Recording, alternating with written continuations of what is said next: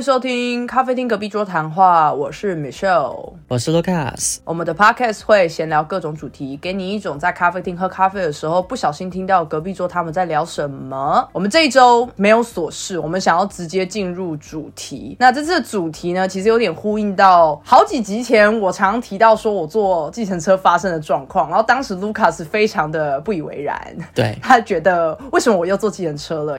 是是，因为 Lucas 是一个大众运输工具爱好者，可以这样讲吗？大众运输工具爱好者，我真的不理解为什么要坐计程车，尤其非常非常近的距离，可能像公车两三站左右。哎，我要先切割，我不是这种人哦，我都是要坐很长久距离，然后我懒得换两三次车。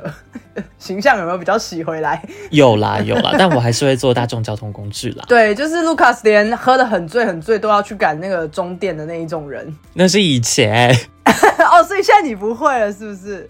现在不会啊，当然不会啊。而且现在其实我也不会喝到那么晚啦。好，所以这一集我们要来聊的是 Lucas 的主场——大众运输工具。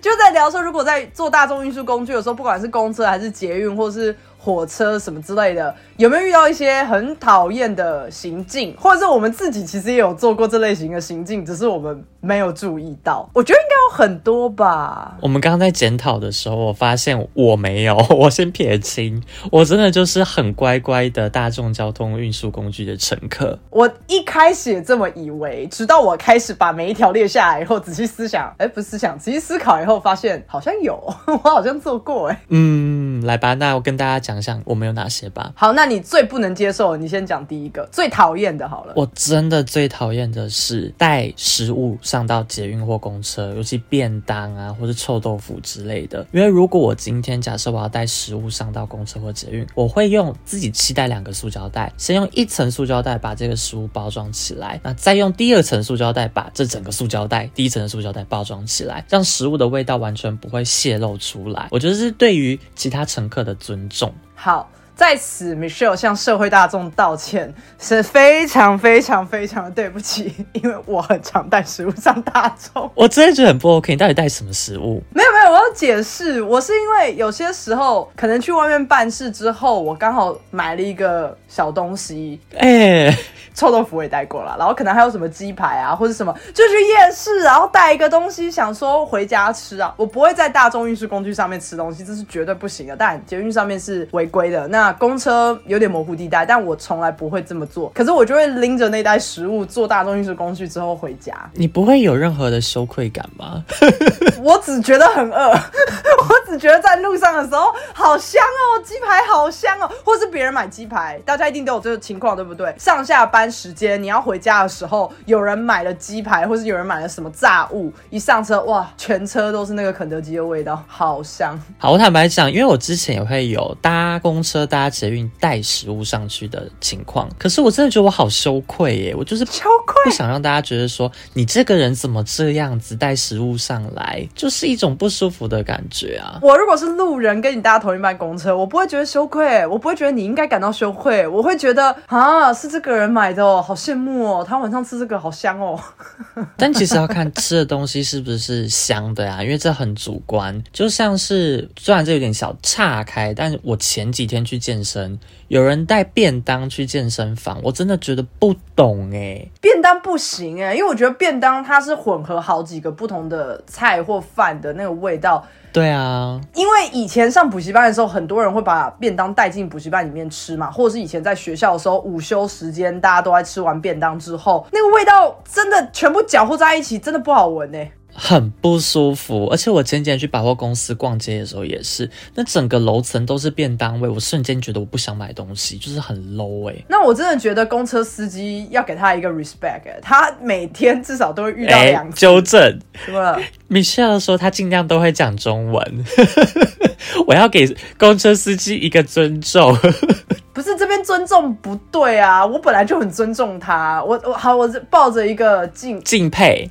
你要敬佩他，好，我很敬佩，我很敬佩他，因为我觉得他一天至少会碰到两次，因为中餐跟晚餐，然后晚餐又更浓，还结合了很多学生下课的那个汗臭味，我觉得应该很恐怖。但其实我发现也很多公车司机会在公车上吃东西，所以有时候一上去就发现说满满的便当味，我就想下车了。所以这也是为什么其实我比较倾向于搭捷运哦，因为捷运是不可以吃东西的，也不能喝水，所以真的比较没有味道。对啊，对啊，除非就吸带上去了。这是我最讨厌的。那你最讨厌的呢？我最讨厌的，硬要讲这个可能会有一点占男女哎。我其实有点讨厌我在坐位置的时候，如果我旁边是男生，然后把脚打超开，我真的很讨厌。但你要先跟大家说，脚打超开是因为他坐在你旁边，然后你的位置被缩小。你你前面那句话讲快一点，因为你前面那句话很像是哦，这个男的因为坐在我旁边，所以他脚才打超开，不是这个，不是。这个不是这个方向，大家不是这样想，不是不是，对，就单纯他脚就是开很开，是因为有些男生他可能要散热或干嘛，他很习惯把脚打超开，对，或是夏天很热什么我不管，可是因为。通常你不管是坐飞机经济舱，还是你坐捷运或什么，它每一个位置的大小都是精算过，它不可能给你很宽敞的空间。所以当你把你的脚打超开的时候，坐你旁边的人自己的脚可能就要被迫缩起来，或者是超限的那种感觉。是。然后我每次遇到这种状况，我心里其实都很悲送，因为我会觉得说，比方说像夏天，你热大家都热啊，大家都是可能穿长裤、穿牛仔裤也都很闷热，而且女生如果月经来的时候，我们更闷呢。有卫生棉的状况。真的很闷，有些男生当然不是全部，有些男生的脚张超开，然后他没有自觉，因为我有些时候我会故意用我的脚或干嘛，就是时不时的，就是 就是把他碰回去，就是有点像是意思是跟他说你超限了啦。很多男生是不会意识到，他可能是觉得就是车子摇晃或什么，他没有意识到其实是旁边的人在抗议。因为我也是俗啦，我们我不敢直接跟他讲。但你知道，其实很多男生会以为说隔壁的乘客想跟他们有肢体接触吗？绝对不是，我那个碰回去还会。还会有那个咳的声音哎，最好是要跟他有肢体接触。有些时候心情真的很差的时候，我心里就会想说，你就算鸡鸡大也没有什么好了不起的，好不好？就是我当下真的是这样想，因为我不知道是不是因为真的尺寸比较大的时候，他会不会真的比较不方便？我不知道。个人觉得不是啦，就是爽而已，就是单纯觉得这样脚打开很爽，但跟大小没有直接关系。什么叫很爽？就是通风而已，是不是？对，我觉得是通风，跟可能你。你打开一些些，你的角度稍微的大，你不会让你的鸟鸟卡在那边。但是我觉得这跟大小没有绝对关系。有几次甚至是坐飞机的时候遇到，而且是那种超过三小时的飞机。嗯，但我遇到的是他可能身高非常的高，或者是他有一点胖，就是有肚子什么的。可是经济舱就真的膝盖会撞到前面那个人的椅子，对，所以他可能他也不愿意，他一定也很不舒服，所以他的脚。已经是一定要打开，一定是会跨到隔壁的座位一点点的范围。我已经看到他已经尽力坐直的状况之下，我很体谅他，那就没办法了呀。一方面我有一点不爽，就会觉得说我明明也是跟你花一样的钱，为什么我的位置就是一定要分一点点给你？是前面三两三个小时我可能都觉得还好，可是我如果是坐十小时的班机的时候，真的会坐到生气，就会觉得凭什么？对我明明付一样的钱，你下次注意一下。我刚刚想到，有没有可能是他们的脚比较粗？我不管啊，我只会觉得说，那请你花钱去买那个救生区前面的那一个，你就可以脚可以伸直或干嘛了？更大位置的。我我这样讲很资方或是之类的，我不管。但是我会觉得说，你既然自己也坐的不舒服，你还会干扰到隔壁的人，那就请你多加一点点钱去坐到那个位置。你不用去坐到商务舱，但是请你去坐到那个位置，或是你跟空姐反映说有没有空的那个位置，请你换过去。因为我真的有超过两次都是。坐长途飞机的时候，我旁边那个人的脚是必须打开来，然后伸到我这边来。我我连睡觉也不能睡啊。那你那时候有跟他说吗？我有仔细的观察以后，发现他脚已经是卡住的状态。我跟他说也没有用。嗯，也是。那你也没有跟空姐讲说，哎，还有没有其他空位吗？我没有，因为我只要看到那班飞机很满，我就不会讲。如果飞机很空，通常起飞到一个时间，你是可以自由换位置，那我就会自己换掉。嗯嗯嗯。哦，你还还自己换哦？到稳定的时候，他的那个那叫什么安全带的。呃，那个亮灯熄掉之后，你可以自由换位置的，嗯，就空姐不会管你，你不要坐别人的位置就好了。就如果你知道那边是没有人坐的，是就你可以过去坐，没有关系。嗯嗯嗯嗯嗯。刚刚在录之前，除了我们最讨厌的这个行为之外，我们还有依序大概列了几个蛮常见，但是我们自己或多或少做过，或者是我们完全看到的时候也会很不高兴。第一个大类，我们称简称包包，然后包包我们分开两个东西。对，第一个东西呢是卢卡斯这边比较常遇到的，你可能你自己解释啊。在德国的时候搭公车嘛，我想说包包大家都是把包包放在公车上面，就算很多人也是。那乘客会讲说：“诶，那请问这个位置可以坐吗？可以把包包拿起来吗？”这种口头询问的方式，那乘客再把包包拿起来。所以我那时候回来台湾大概三个礼拜的时间，我就很自然而然的，我就把包包放在公车上。呃，要精细一点讲，他的意思是坐两人位，然后把包包放到隔壁。对我坐两人的位置，然后我就把包包放在可能像我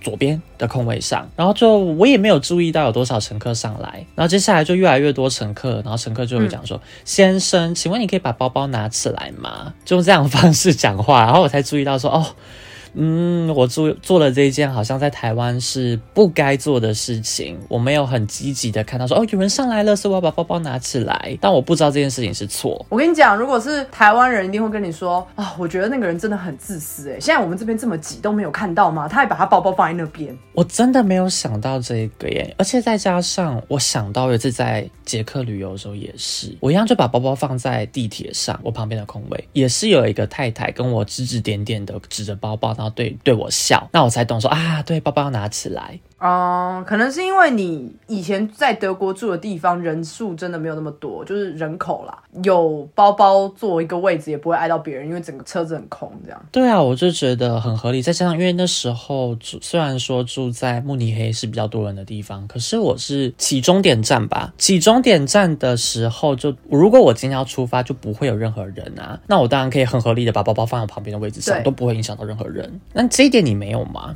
这一点。我相较你来说还好，是因为在欧洲我是很害怕，我放在包包旁边可能会被偷东西。对对对对对，我虽然说会有些时候会放着，可是比较像是放一半。而不是整个很安全的让它丢在那边，会手还是勾着包包的背带啊或什么的。然后久了以后，我就会觉得说，不是我还是这么心神不宁的，那我还不如拿起来放在我自己的腿上，是还比较好一点。因为我是很放心的放了，但我没有想到说，对好里面可能有钱包啊，或是万一被抢走或被偷走很麻烦这件事。对，但我自己有另外一个也是包包类的，在很挤的车厢的时候。要开地图炮了，我觉得台湾人是没有意识要把自己的后背包脱下来拿在手上的。是，而且尽管这个有宣导了，还是很多人做这件事情。这有宣导吗？有啊，捷运上有宣导啊。其实我是完全不知道有宣导。我之所以知道这件事，是我在日本的时候，因为日本每天早上的满员电车，就是日文直翻啦。满员电车可能大家去日本玩过的，看过那是什么疯狂的状况。就你只要硬塞，对，硬挤，外面会有人把你推进去的那一种。你坐那种车子，你如果不把包包拿下来的话。是不会有人讲什么，可是因为你的包包会被别人压住，或者是被别人夹住，对，你会整个人动弹不得，甚至会被勒到，切身之痛。一进去马上包包要么往前背，往前背已经不太好，因为你还是占了空间。对啊，你直接拿下来，一定要脱下来拿在手上，因为脚那边其实是比较会有空间的，有空间的，因为你包包实际上不管你放前面还是放后面，你就是多占了一个空间。对。可是说实话，台湾好像我真的不知道有在宣导这件事，哎。他们有贴海报，但是坐的人非常少，而且我发现说现在车厢本来就比较小一些些了，嗯，那你能够站的位置又不多，又有人带包包，又有很多工程师，超巨大的那种。我觉得工程师还好，是学生上下课，他们的书包超大一个，然后又很重哦，还有便当盒，就是里面要一大堆东西，对，还有便当盒，然后学生可能又是一群一群的，他们可能也没有太注意，然后他们自己也很累了，所以他们就可能三四个人一群，然后再加上他们的背包，很像。是一个战斗陀螺，你知道吗？就是没有办法靠近，你靠近会直接被弹开的那一种。然后我就觉得说好痛哦，有些时候撞到他们包包超痛。但你刚刚讲到学生，我头脑想了一下，我发现我很久没有在搭公车或搭捷运的时候遇到学生了耶。时间的问题吧？对，我在想说为什么我跟他们错开呀？第一个可能是学区啦，然后第二个可能就是时间吧，因为我之前在。台湾上班的时候，我刚好是要坐公车，就是交通干道。我到那台沿路过去有好几间学校，然后还有一大堆办公大楼这样子，所以上下课时间，呃，尤其是下课时间，因为大家都差不多下课下班时间，哇，那一条真的很精彩。那个公车除了挤爆之外，就是食物味也充满，你知道吗？你这你不能坐那，Oh my god，你不能在那个时间坐那一条。我会崩溃，大崩溃，我直接会下车，因为真的每次遇到食物味都要就提早下车。我想我用走的，可是坦白讲，这可能会延伸到一个问题，就是公车有些时候你站的那个位置，你可能抓不到任何的扶手或是吊环。对啊，那如果在这个状况之下，你又用一只手要去拉你的包包，我觉得蛮危险的。但不是包包的问题啊，是吊环设计的问题。我懂你的意思。我有时候搭某条干线的时候，啊，干线代表说很多车，很很多人嘛，干线就是会跟捷运有接触到的。对，然后尖峰时间的时候，真的都是人。然后如果大家包包啊，再加上整个车厢都是满满的时候，你根本没有地方抓。公车有时候会加速减速，加速减速，然后又在大转弯，那种时候我都觉得好不舒服哦。我就觉得说啊，干嘛搭公车？对啊，其实所有的交通工具里面，我个人也是比较喜欢捷运的。因为公车真的很容易晕，就像你刚刚讲的那个加速减速，其实很不舒服，然后你的身体也会一直往前进、往前进、往前进，然后很很不安全的感觉。对啊，然后加上公车又很容易误点，因为你没办法掌控车流。对，虽然已经有 app 在辅助，但是还是没有办法很精准的去计算你的时间。应该说，因为就算捷运，它可以不管多人还是少人，它就是跟你讲说大概五分钟、十分钟，你就会到目的地。可是公车的话，有可能那一小段路会变成塞到半个小时。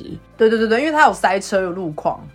对啊，那你接下来还有列什么点吗？我接下来要讲一个座位，但我不知道大家对于这个有没有有没有目睹过，就是在上下班时间。座位真的是一位难求，因为大家都很累，大家都想坐座位。哦，我这个座位是一般座位哦，我没有要探讨不爱坐的问题，就一般座位。所以只要有人一站起来下车之后，那个座位可能会瞬间吸引至少五个人的目光。公车还好，是因为公车的座位不是怎么讲，就是捷运通常是有很明确的站位，一个座位正前方通常会站一个人啊，尤其是在这么满的状况之下。对我很常看到的是，只要有一个座位空了。就会有很多的大妈、大婶、阿姨，通常真的是阿姨，她会用她的屁股去瞄准那个座位，然后往那个方向冲。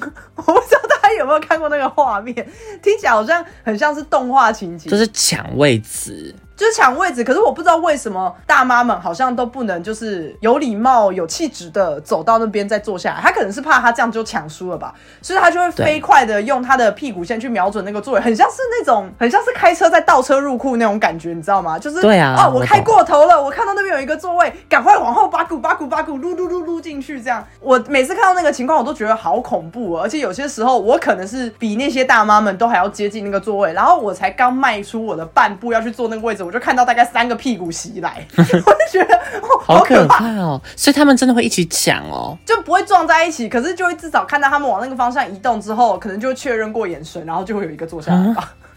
Oh my god！我没有看过这种状况了，没有看过三个或两个同时出现。因为，但是倒是有注意到，平常那些人走得很慢，但是在抢位置时候抢得很快。但是我没有遇到那种像一堆大神在抢位置，两个大神突然出现，好，他们会看年纪，然后礼让对方。我倒是从来没有看过大神因为位置而吵架啦，但的确有，没有吵架就是一个赢了一个输了，当然就是这样。呃，社会就是很现实的，没办法。只是在这个时候，我就会觉得算了算了，其实我也很累，我也不会去坐那个位置，我觉得好烦，我不想要被卷入这场座位争夺战。嗯，但你讲到座位，我同时也有列到一个，就是明明位置只能坐两个人，但是呢，就有些人硬要在那两个的位置上面挤三个人，我真的不懂，而且还是情侣之类的。那我就想，嗯，到底什么意思？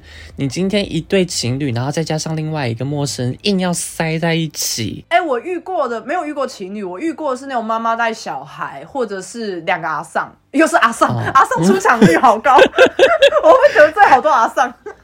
妈妈妈带小孩我可以理解，因为小孩本来就比较小一只。可是两个阿桑，两个阿桑有啊，就是那种，哎呀，我下一站就要下车了，没关系，你先坐啊，我坐一下啊，不然我们一起坐，然后就有两个阿桑坐过来，然后就有一个人挤到我这边。嗯，好奇怪哦。我大概有五十趴的几率我会站起来，然后面无表情的说：“那你们坐就好。”还是他们是故意的啊？我觉得不是，他们就只是觉得，哎呀，挤一下没关系啊，现在还有空间。嗯哼，因为我觉得比较老一点的辈分，我觉得他们其实对于这件事情没有太多的想法，就不像年轻人，我们会觉得说你不要碰到我，可阿桑会觉得说，哎，我碰到你我也没有要干嘛，所以就是有空间嘛，那我们就多利用空间，这样没有好或坏，只是我很不爽。他们对身体这一块比较没有那么的敏感啦，他们没有那个身体的领域在。对，就是我们会觉得，我就算离五公分，我能离五公分，我就要离五公分，我绝对不会因为哦我好累哦，我就会靠在你身上，或是你知道，就是不不抓紧什么。而我真的遇过的是阿尚跟妈妈带小，妈妈带小孩，我我也很尴尬，因为有些时候会碰到。两个小孩子，一个可能是需要让位的，一个是不需要让位的。那妈妈有些时候可能会让那个比较小的那个先坐上来，那我觉得很 OK，因为他本来就抓不稳。比较大的那个，不管哥哥或是姐姐，都会跑过来说我也要坐，我也要坐。然后妈妈就会说那你们两个一起坐。然后可能坐上来之后会开始推来推去，我不要跟你坐，我不要跟你坐。然后我会在旁边，你会受到波及。对，我就是想说，还是我应该要站起来让给这一对可能更需要位置的人。可是同时之间，就是又来了，又会觉得啊，不是啊啊，可是关我。屁事啊！就是我，我明明有我自己的位置。但你刚刚讲到这个点，让我想到，因为如果两个孩子在日本的情况下，是不是你？看到孩子，你不用把位置给他啊。呃，不止孩子，在日本是不用让位的，因为他们觉得这样有点不好意思，是不是？嗯，应该说日本也会发生有空位，大家会抢着坐空位，就是老人家也会。可是如果是有老人家上来的话，他们是没有礼仪，没有那个潜意识说我一定要站起来让他坐的。可当然，或许孕妇大家会啦。可是如果是那种老先生、老太太的话，老先生，我从来没有看过有任何人让位，我甚至有听说这个我不确定，我甚至有听说过有人因为让位给老先生，然后老先生生气说。我不需要让位啊！你是你是看不起我还干嘛吗？我也这么听说哎，不要让位。而且因为我之前去日本玩的时候看到小孩子，嗯，然后本来我就想说，哎，那他真的非常小，所以给他坐。可他爸爸就说不用。嗯，很有可能，因为我觉得日本人就是典型的，他不想麻烦别人，所以他觉得你站起来要给他了，好像麻烦到你了，他们可能自己会觉得，哎呀，拍谁拍谁这样子。嗯，也是跟文化有很大关系。对，这是座位啦。我你刚刚讲的那个是情侣，是不是？那他该不。会在你旁边，就是开始上下其手或接吻吧？嗯，没有接吻，但是有摸一下，就是摸个腿啊，然后讲说哦，那我们等下去哪边？一起在那边拍照。哎，题外话，你有在捷运上面遇过那种很很夸张的情侣吗？很夸张，到底多夸张？就像是捷运上常见的梗图，有人趴下来躺着在对方的腿上那种吗？哎，我遇过一次。哎，我们现在聊到情侣，我才想到我遇过一次，而且就在文湖线上，你提到的文湖线。他们就是在，我都已经很想跟他们说，你们要不要下车去找饭店？嗯，他们到底做了什么？已经开始抱，然后男生的手已经伸进女生的衣服里面，很夸张。然后我就觉得没有没有裸露，完全没有，可是手伸进去了，但是很夸张啊。对，所以我就会觉得，嗯，你们要不要先下车找一个舒服的大的床还是什么之类的？我不管，因为他们刚好是坐在那种两人位，所以他们可能已经进入自己的两人世界，你知道吗？那。他们也没有干扰到别人，他们也没有发出一些怪声音，所以我站旁边的时候，我是觉得我只要不要看你们就不干我的事。可是我同时间也会觉得说，天啊，你们都不尴尬吗？现在这么多偷拍狂，现在这么多人偷偷的在捷运上面拍一些奇怪的事情，然后抛上网，为了你们自己好，你们要不要先下车啦？我是觉得蛮怪的啦，没有看过，可是我知道有人 po 一些影片，就是女生躺在男生的脚上，然后外套盖住的影片，你看过吗？我没有看过，可是那是真的。那有些会不会只是为了什么社会实验之类的？嗯，什么叫社会实验？是真的，好像是真的，就观察旁边的人的反应的那一种啊。然后他可能在里面也没干嘛。应该就是真的有干嘛，再盖上外套。好，算了算了，哎，拜托大家，大家不要干扰到别人，你们自己舒舒服服去别的地方好不好？对啊，到底一定要在那个时候做这种事情，很奇怪，还是他们想要那种新鲜感、刺激感？就是有这么急吗？那就去什么大安森林公园，哎，好像也不好。我的建议好像也不好，都不好。那我们移动到下一点，下一点是关于上下车礼仪这件事情。我不知道听众朋友是不是现在已经有好几个想法在脑袋里面了。我就讲一些比较常见的吧，比方说呢，你上车之后，你就给我站在门口。你可能是你后面还有别人要上车，但你一上车之后，你不想往里面走，你可能会觉得我下一站就要下车，或者我很快就要下车，对，你就会想办法站在门口。但这件事情呢，很讨厌。一站我可以理解，其实如果真是一站的话，一站可以理解，可是他不会大喊说“我只要坐一站”，他一定只是站在那里。所以你如果是后面上来的人，你就觉得，呃，你站在这边干嘛？对啦。对，但是我的确遇懂你的意思，就很多人是直接一进去就是站在两侧，有一些人就是发现说哦，两侧已经站人了之后，他就站在两侧的旁边，他就不再往里面走。那其实要上车的人就都进不去，后面的人进不去，这个点是很烦的。我可以理解，你如果是马上就要下车的人，你不会想要走到最中间，然后下一站再挤出来。对。可是如果那个时间点就真的是上下班时间的话，那也没办法，你就是进去吧，就请你这么做。对，你只能进去，然后下一站再不好意思，不好意思，不好意思。不好意思，不好意思，啦，然后出来就是没办法。对，这真的很常见。我几乎每次上下班时间，在一些交通大站，什么台北车站啊、中校复兴、中央新生这种有转运的，就你可以转到另外一条线的，哇，每天都会发生。然后我每次都觉得好烦哦，你们这群人可不可以往里面走？对啊，对啊，这个我也是让我觉得很烦的。如果一到五分的话，我会给四分烦。可是这个有一个好处是，有些公车司机他会一直。不停的在麦克风里面说，请大家再往里面移动，请大家再往里面移动，我就觉得说太棒了，就是这个工作司机很棒。他有在注意，就是其实里面是还有空间的。对啊，对啊，但也有些公司司机就想把公司塞到超满的，我也遇过啊。哎，我有遇过那种已经很满，然后我好像是女生在里面大喊说已经很挤了，不要再往里面挤。哦，我真的有遇过，我在车上，这真的很尴尬，而且再加上超尴尬。为了上学，所以就每天搭六二零上去上学。嗯，可是六二零的公车真的很少，然后下班时间非常的多学生，所以我是直接。在挡风玻璃那边的，你知道吗？哎，那其实是不能站人的那边，那边已经不能站了。可是我是人贴在挡风玻璃的，超危险。因为你要放包包嘛，包包都很占空间，所以我们都都怎么办？你知道吗？我们都直接司机跟我们讲，司机说你就把包包放在挡风玻璃上。那个他一定要开超级慢，因为他只要一急刹，你的脸可能就撞上去了。呃，对我人会直接飞出去。对啊，超危险。那边在我来讲是不可以站人的了。对，所以他就是塞到超级满，弄到极致极致的满。这样子你会。选择不上这台车吗？我没办法，因为我没有其他车可以搭。没有，我的意思说就是等下一班不行啊，因为那要半个小时之后。哇，好久哦！所以我很讨厌六二零，而且因为我之前在六二零那边，它是一个缓冲区啊，我知道。明明只要付一段票，我很常被刷两段票的，其实上下车都要刷嘛。嗯。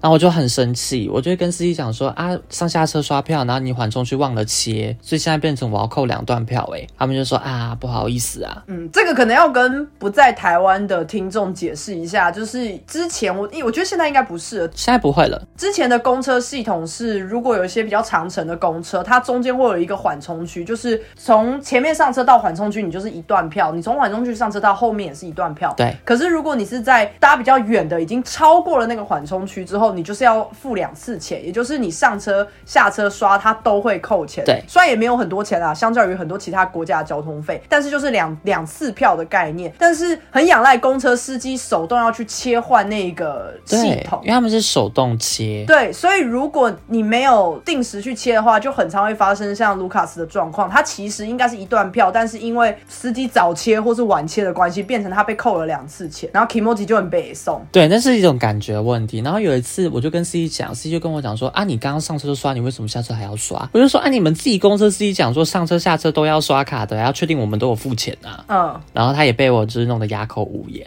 现在比较不会了，是因为现在台湾改成上下车都要刷，都自动了。对，然后都自动。对，而且现在自动换挡。对，所以就现在比较不会有这个困扰啦。可是以前应该蛮多人会可能多被扣一次钱或者怎么样。对啊，对啊，我其实还有遇到一个，就是但这个只有在欧洲会发生，也是跟上下车礼仪有关系。嗯，就是欧洲有非常多的交通工具，你要上下车，就是那个车门是要手动去按一个按钮，它才会开的。那有些的就是开门键啊，因为关门键可能在司机那边，但有些是它有一个开门一个关门，就不一定看你坐的交通工具跟看你在的地方。那我遇到最讨厌的点就是有些人会急着想要下车，他会抢站在门前面，但是其实已经到站了，他却不去按那个键，就真的很讨人厌。这样讲会不会有点抽象？就有点像是说。他卡位站在门前，然后但是他却死不开门，然后后面超级多人在等他开门。那我有好几次都是我上下班的时候，那一站我一定要下车，而且我是坐火车，所以我只要过站我就完蛋了，因为就是下一个站会超级远，我要坐回来一定要二十分钟以上。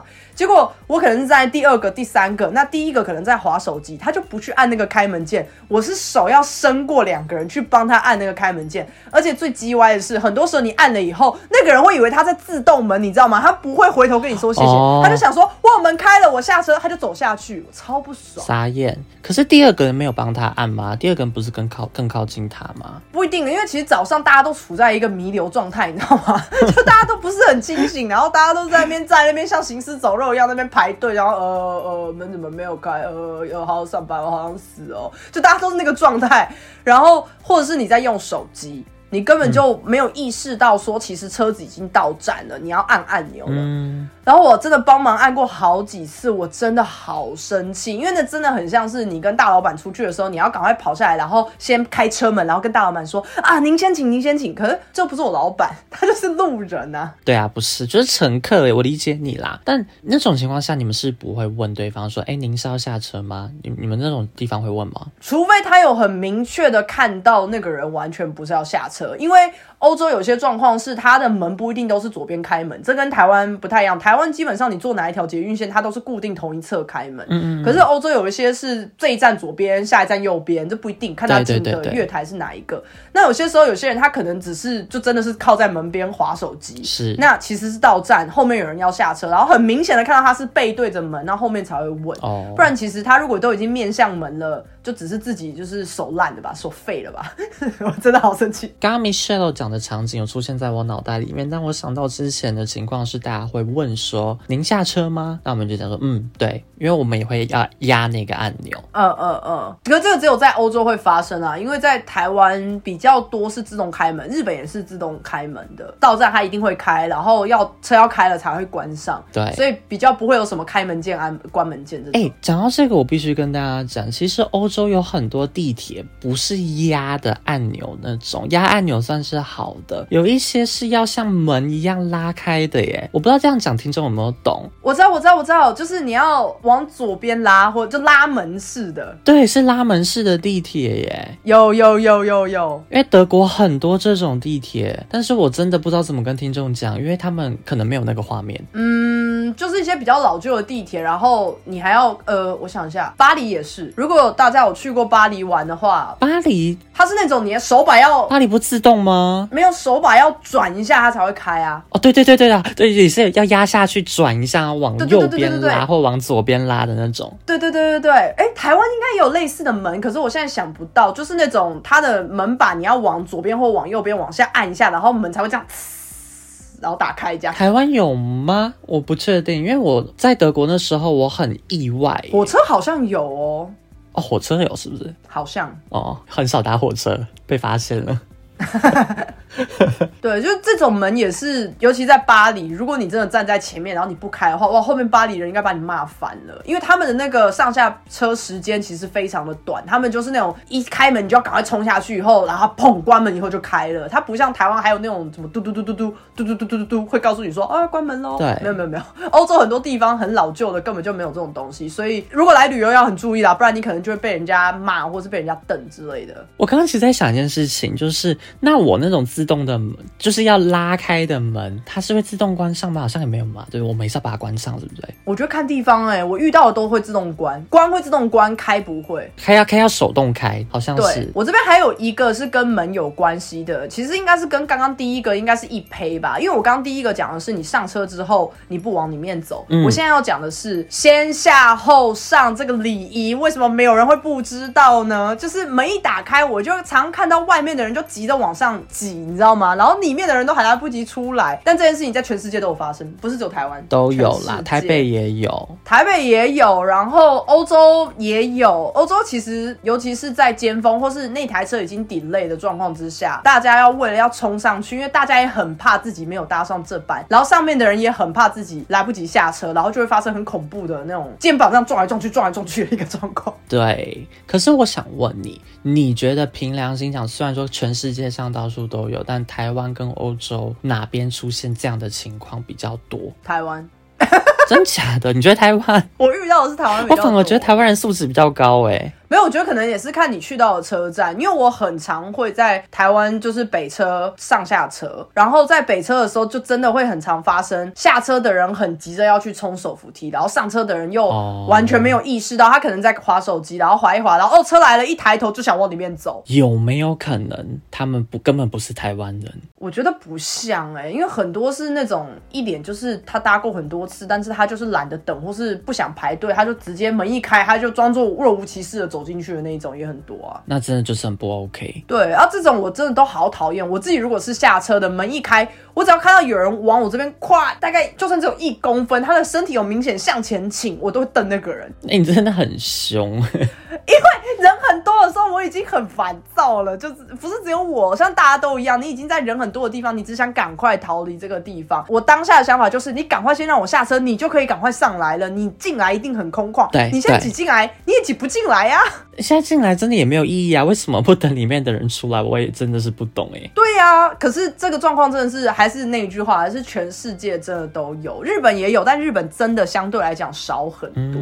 因为日本也是属于月台上的那个就是站务员，他也是会一直去宣导这些事情的人哦。所以日本也相对的守规矩的人还是比较多啦，所以日本比较不会有这个状况，但还是有，还是有。然后台湾跟欧洲一定有，就更多，比日本再更多加。追加一点，越讲越多。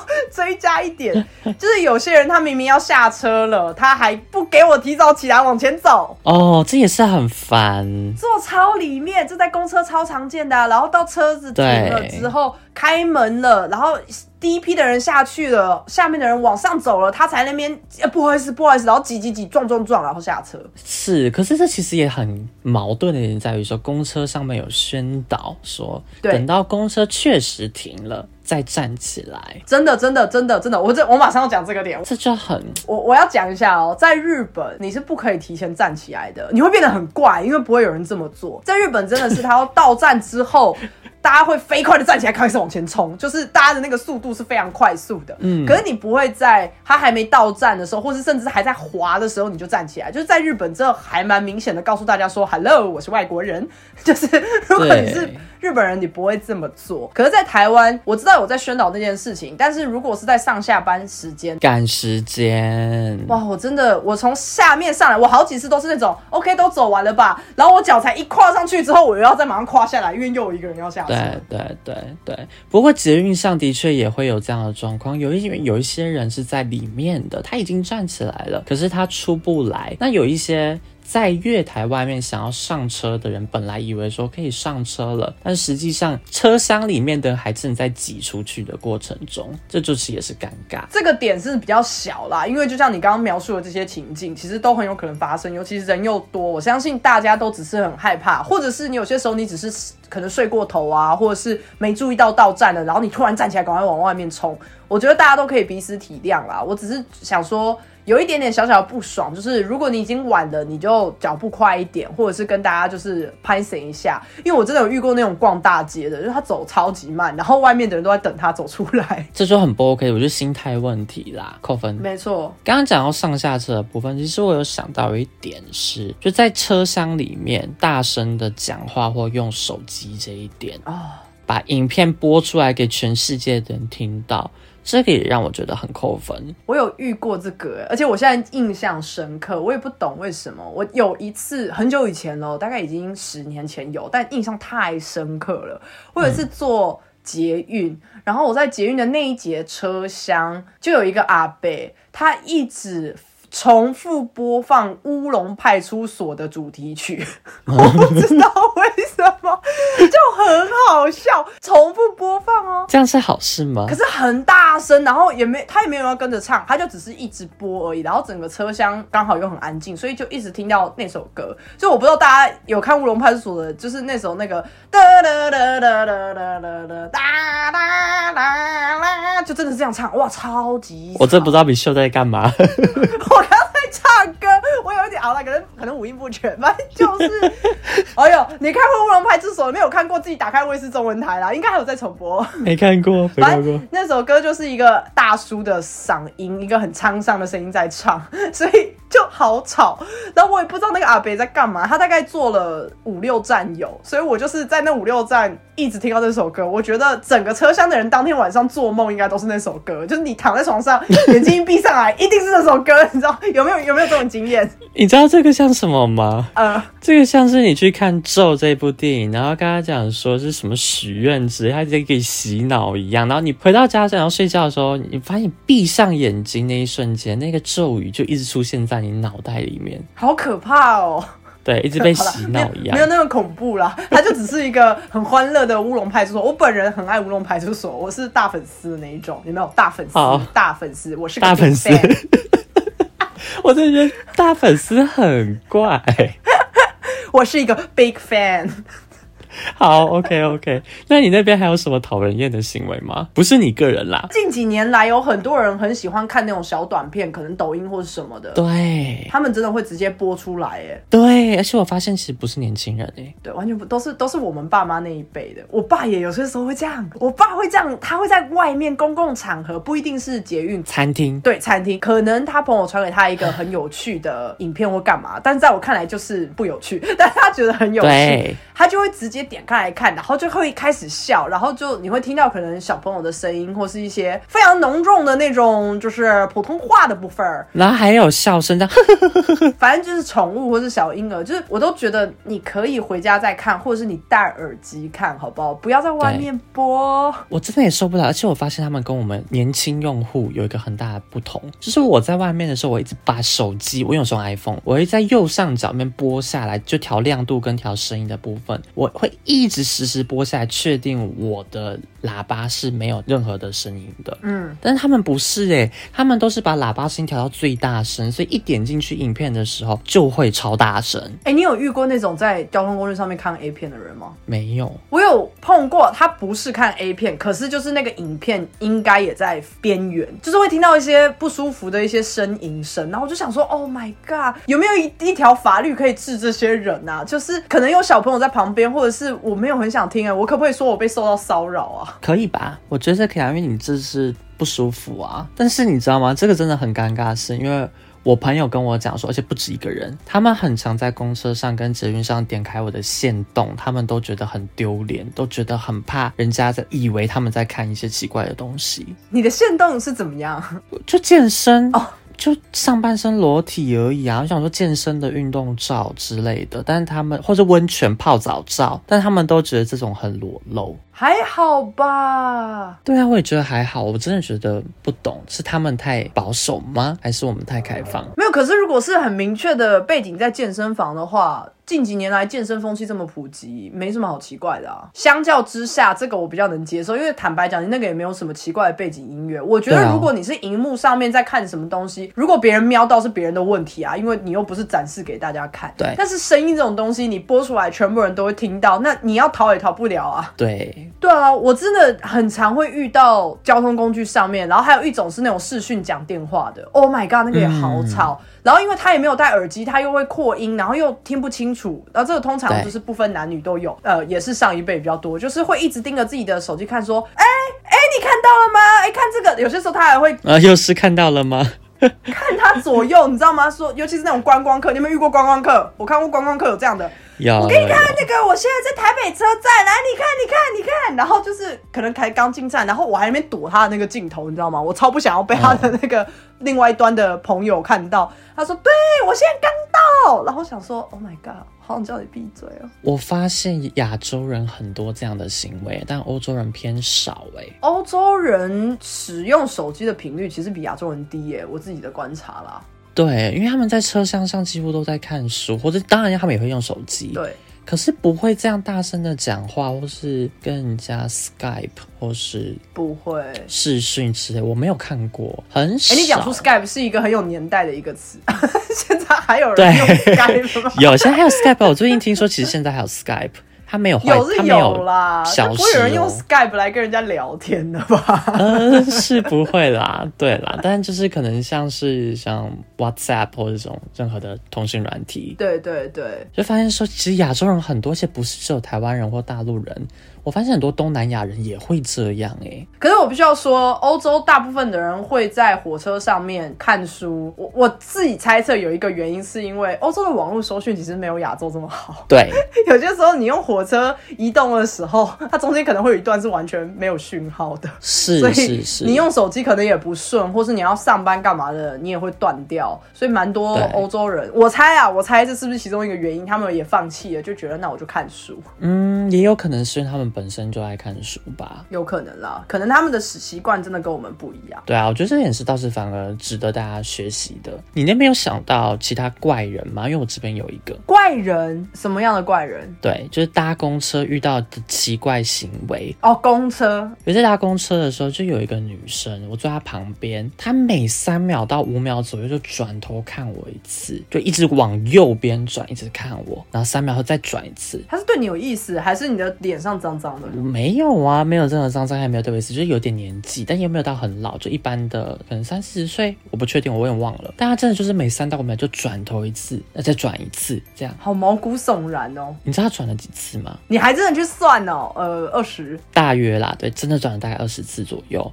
我就一次比一次更生气，因为想问到底有什么问题？我到底为什么还是被你看？你没有换车厢吗？哦，不对，是公车。我受不了了，我后来直接跟他讲说：“看屁！请问你到底有什么问题？你要一直转头看我，我就很生气，就爆炸。跟讲，然后呢，他就不看了。印象中他就没有再继续看了。我觉得真的是怪人呢，因为在欧洲，我完全不敢跟人家对到眼。有些时候随便对到眼，你哪知道那个人会不会缠上你，或是开始想要跟你讲话？就是欧洲真的怪人太多了。不会吧？谁要跟你讲话？谁会就是看到你的眼睛然后就跟你讲话？不会吧？没有，欧洲怪人很多。你没有遇过那种光走在路上，你有些时候不小心跟一个对到眼，他就会想尽办法用各种亚洲语言跟你打招呼的吗？哦，有啊有啊，但大部分都是餐厅之类的吧？没有，你如果在车站附近的话。有很多是那种鬼鬼祟祟的人，好不好？对，火车站那边人本来就很杂，他们就你好，可尼西吧。对对对对对对对对，然后就觉得很恐怖啊。但是我就觉得很烦，尤其又是如果已经是晚上了，我都不敢随便跟人家对到眼，因为有些人真的不笑的时候又很凶很恐怖，就不知道他到底看太多电影，然后被害妄想症有点严重。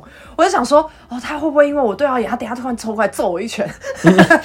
你知道是真的有点被害妄想症。严重，可是我也有听过我学生讲，我不确定有没有在 podcast 讲，应该还没。他有一次在德国，然后是遇到种族歧视的人，他直接被人家吐口水吐在头发上，哎，哎呀，好严重哦！而且是一个女生，我就听了，我就是说，哦，好难过哦，就觉得说，怎么会有遇到这样的情况发生？对啊，那他有做什么吗？他也是不小心盯着人家看，还是干嘛？没有，他就是愣住，原来是背对人家，他就觉得奇怪，为什么？头发好像湿湿的，然后就后来摸一下，发现人家对他吐口水。对啊，我每次想到就是就说天啊，好生气啊，好难过。如果是我碰到，我也不知道我要怎么应对。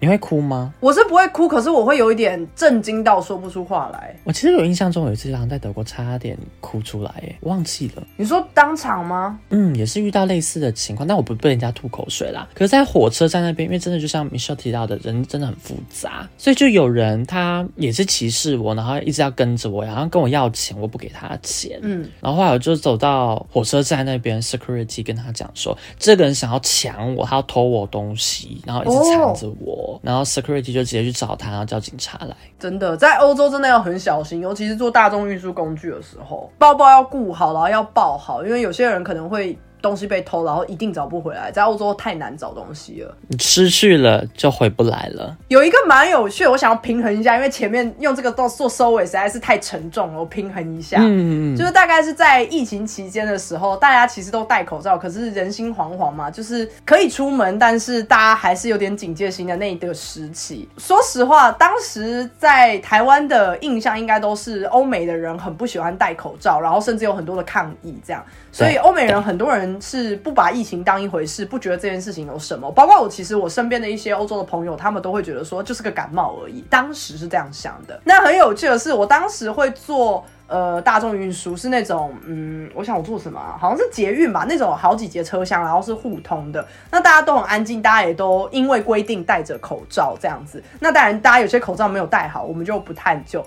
可是很好笑的是，只要有一个人不小心开始咳嗽，他可能只是呛到或是什么的咳嗽，不是那种很严重那种，好像要把肺咳出来那一种，他只是那种这种清喉咙，你就会看到周围的人开始，你知道，眼睛飘向远方，不动声色的想想要往后。后面或往前戴口罩，没有，他们都戴着，可是就会开始往后移动，往前移动，然后那个人就会被孤立在一个四周可能九宫格之内，完全没有任何人类的地方，然后我就觉得很有趣，你知道吗？就。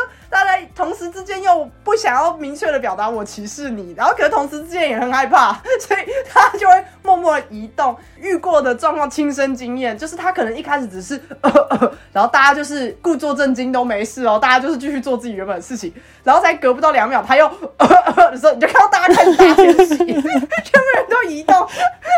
对，但其实我真的不懂为什么大家要这么的紧张啦，因为我觉得这个并不是致死率这么高的。疾病啊！可是当下大家可能就已经被媒体渲染了什么的。我只是觉得那个大家大迁徙的那个活动很好笑，因为本人也是其中之一。我也是跟着人群往后走的人，我觉得超级好笑。这样，但就是最后提供一个小故事给大家，这不是一个困扰的事情。我只是觉得在交通工具上面。大家都要注意自己，不要影响到别人啊。比方说，你你不要一直去靠着中间的吊环啊，呃，中间的那种握把啊之类的。可能人少的时候你靠一下没关系，但是如果有人上来的话，就要注意一下，不然你很容易会夹到别人的手啊，或者是别人没有地方抓这种。尊重乘客。我们刚刚提到的那些点，就是。也不用以我们当做标准啦，只是就是自己能注意就注意，反正不要干扰到别人为最先条件，好不好？然后注意自己的安全。然后要带食物的话，用塑胶袋装起来。嗯，我考虑，我下次考虑一下。好，好，那这集就这样啦，下礼拜见，拜拜。下集见，拜拜。